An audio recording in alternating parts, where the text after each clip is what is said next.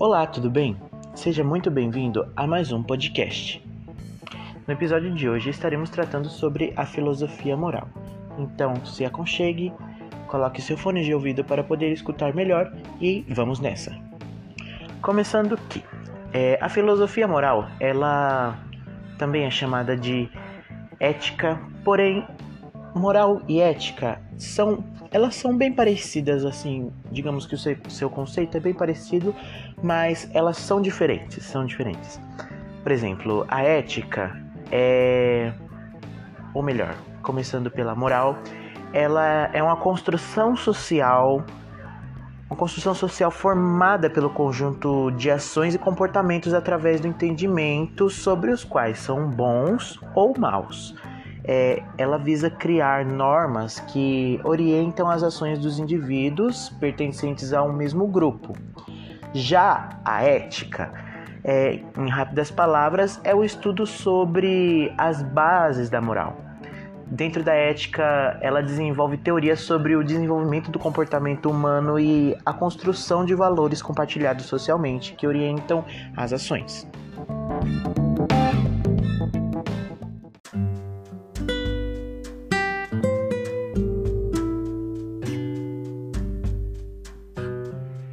Falando um pouquinho mais é, sobre a moral, é, dentre todos os seres vivos, somente nós, seres humanos, é, temos o senso e consciência moral dos nossos atos, ou seja, nós temos a capacidade de distinguir o certo do errado. É, estamos sempre emitindo juízos de valor diante dessas coisas, situações ou pessoas. Por exemplo, esse professor é melhor do que o outro, ou a pizza brasileira é melhor que a italiana, enfim. Bom, é, nós ficamos emocionados diante de atos de heroísmo, por exemplo, como salvar alguém de um incêndio. Só que cabe a nós diferenciar é, juízos de realidade e juízos de valor. O juízo de realidade, para entender melhor, é a constatação de um fato ou de uma realidade, no caso, o incêndio, por exemplo. Já o juízo de valor, ele é apreciação positiva ou negativa de algo que nos captou a atenção, Nesse caso, a bravura de alguém salvando o outro do perigo. Uma coisa que eu acho muito interessante é que o ser humano ele avalia, julga e decide sua conduta é, a partir dos valores morais. Mas para compreender melhor isso, vamos entender o que é valor.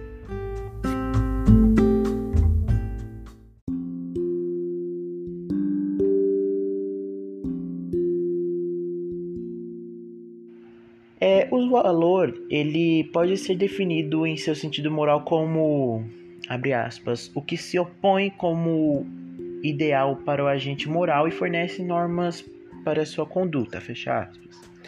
É, embora a preocupação com os valores é, seja antiga entre os humanos, só no século XIX que se desenvolveu uma disciplina específica que se chama axiologia.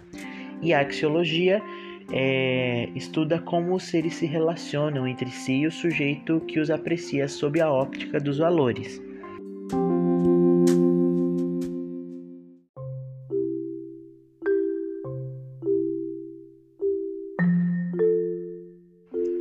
Agora vamos falar um pouquinho sobre a ética novamente. É, a ética se refere à reflexão do juízo de valor da prática do bem e do mal. É, embora tenha um sentido muito parecido com o da moral, é, a ética se ocupa com a reflexão acerca dos princípios e noções que determinam a vida moral. E a ética pode ser definida como uma ciência moral. Bom, vamos falar agora sobre concepções éticas. Existem várias éticas aqui, acho que em média 10 mais ou menos, 11, se eu não me engano. Enfim, começando pela ética hebraica. É, a base da ética hebraica ou bíblica é a revelação de Deus aos seres humanos e sua consequente obediência a Ele.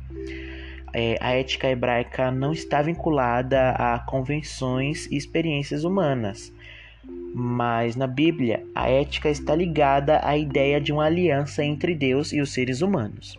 Deus é o originador e autor do modus vivendi, modo de vida, de suas criaturas. Portanto, podemos concluir que a ética hebraica é teocrática. Sobre a ética epicurista, é, o bem consiste no prazer. No entanto, Epicuro, o homem, é, ele considerava o prazer físico também como causa de sofrimento. E ele afirmava também que a serenidade é o fruto máximo da justiça. Ele apregoava uma ataraxia, é, isto é, uma atitude de desvio do sofrimento em busca dos prazeres espirituais. Dentre eles, temos a amizade. Já falando da ética estoica, é, o estoicismo despreza os prazeres ao considerá-los como uma fonte de todos os males dos seres humanos, digamos assim. Para um homem chamado Zenão, as paixões devem ser eliminadas porque elas só trazem sofrimento. E tem uma parte aqui que fala que o homem sábio vive em harmonia com a razão e com a natureza que o cerca, mas fora da vida política. Bom, passando para uma parte da ética mais rica, que tem mais conteúdo, vamos falar sobre a ética sofista. A ética sofista ela tinha uma concepção subjetiva ou relativista das coisas, segundo a qual não existem verdades e normas universais. Protágoras de Abdera, ele sintetizou a seguinte visão na célebre frase: O homem é a medida de todas as coisas, das coisas que são enquanto são, das coisas que não são enquanto não são. Segundo ele, as coisas só podem ser conhecidas de forma pessoal ou particular. É, o pensamento sofista ele reflete as condições sociais em que se desenvolve a prosperidade material e a econômica de Atenas após guerras médicas, após as guerras médicas. Bom, agora passando para a ética socrática, como já diz o nome, Sócrates, né? Para Sócrates, é, a moral é o ápice da filosofia, é, pois para ele o único caminho para se atingir a felicidade plena consiste na prática da virtude por meio da atitude filosófica. Para ele também, o mal era fruto da ignorância, por isso ele acreditava na racionalidade como meio de se atingir o conhecimento. O autoconhecimento era um dos pontos fundamentais da filosofia socrática, o qual se desenvolve mediante diálogos críticos e seus interlocutores. Tem uma frase escrita no pórtico do Templo de Apolo e ela era a recomendação básica feita por Sócrates aos seus discípulos. A frase é: Conhece-te a ti mesmo. Para ele, o homem devia agir em conformidade com sua razão para ser correto. Ética platônica. Vamos lá para o nosso querido Platão. Ele aprofundou as reflexões de, Sócrates, propondo o retorno da sociedade a uma vida mais simples. É, a sociedade, para ele, é, deveria ser governada pelos filósofos, os únicos com capacidade de alcançar o bem em seu grau máximo, pois só eles compreendem o supremo bem. Era assim que Platão pensava. E também para finalizar, para Platão, o ser humano não tem domínio sobre suas paixões e por isso é necessário frear seus sentimentos. O bom homem é também um bom cidadão, pois ele pratica a verdade e a justiça, independentemente de ser vigiado. Sobre a ética aristotélica, ela tem vários pontos aqui importantes. Bom, Aristóteles, ele é, segundo ele, a lei que governa a sociedade deveria levar em consideração as limitações humanas e criar instituições capazes de promover o bem e reprimir o mal. Agir corretamente seria a prática, seria praticar a virtude. Falamos muito sobre virtude agora há pouco. Isso é buscar um meio termo entre dois vícios, a prática do excesso e da escassez. A indignação justa é um meio termo entre a inveja e o despeito. Com isso, Aristóteles propunha uma ética de meio termo, em, em, que, se vir, em que ser virtuoso seria buscar o equilíbrio nas relações sociais. Para ele, a ética tem uma vinculação com a política. A ética aristotélica ela pode ser definida como teológica, estudo da finalidade, é, isso é, visar atingir um, objet, um objetivo estando preocupado com as consequências de nossas ações, nossas atitudes, melhor dizendo. É, Aristóteles ele afirmava também que as pessoas devem buscar a felicidade por meio de atitudes e por meio de atitudes adequadas à natureza humana, onde a virtude está no equilíbrio do bem agir. Agora, sobre a ética medieval, temos aqui. É, a conduta deve se pautar no amor a Deus sobre todas as coisas e no amor ao próximo. Se alguém afirmar, por exemplo, eu amo Deus, mas odiar seu irmão, é mentiroso ou mentirosa. Porque é, quem não ama seu irmão, é, a quem vê, não pode amar a Deus a quem não vê.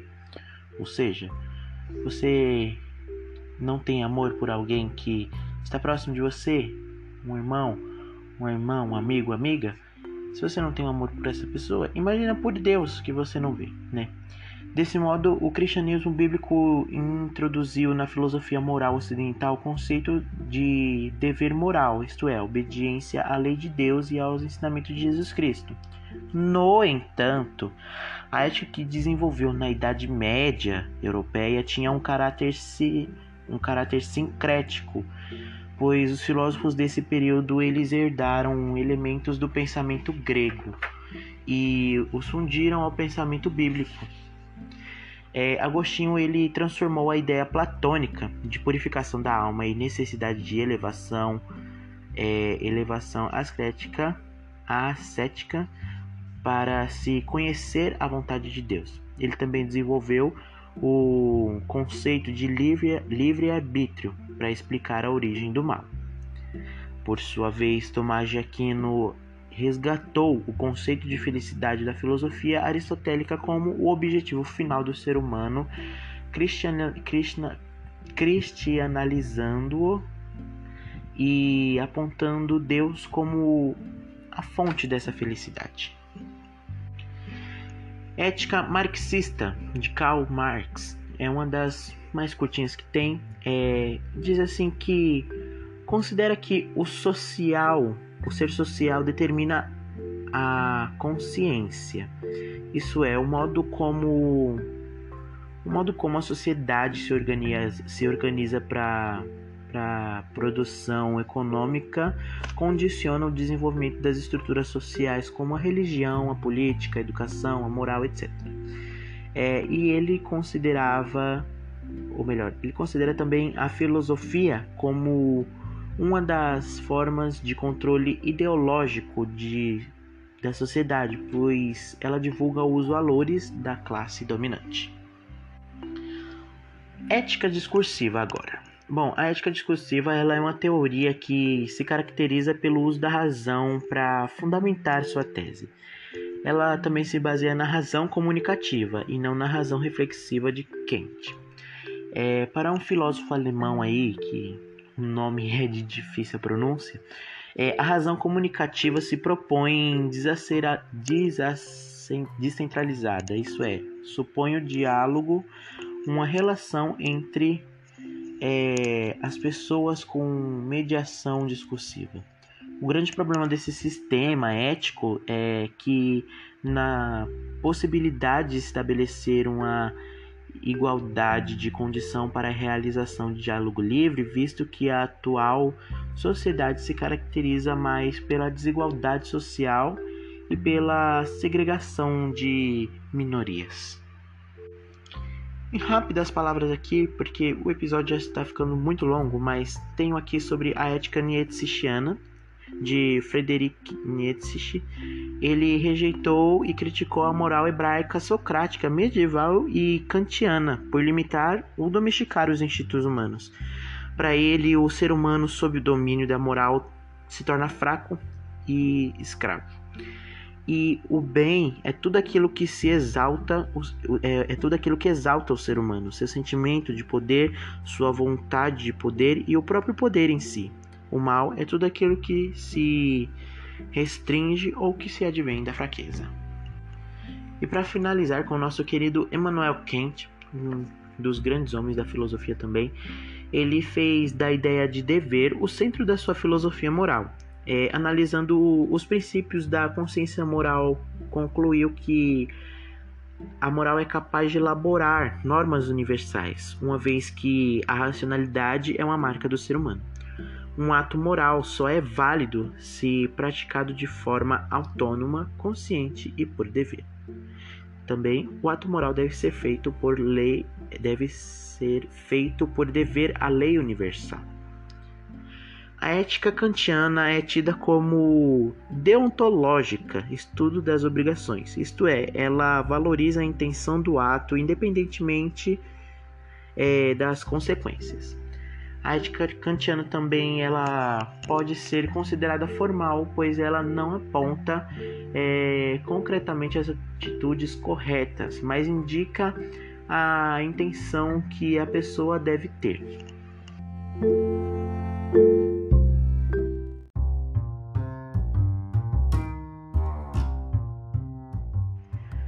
Por fim, é isso. Eu espero que você tenha gostado desse episódio. É, foi talvez um pouco cansativo, sim, mas é porque são vários assuntos, várias, vários tipos de ética, digamos assim, com conceitos diferentes, mas é, vale a pena escutar. Eu espero que também que você tenha entendido. Enfim, um beijão, até a próxima. Eu espero que eu volte com mais outros assuntos e outros podcasts. Valeu!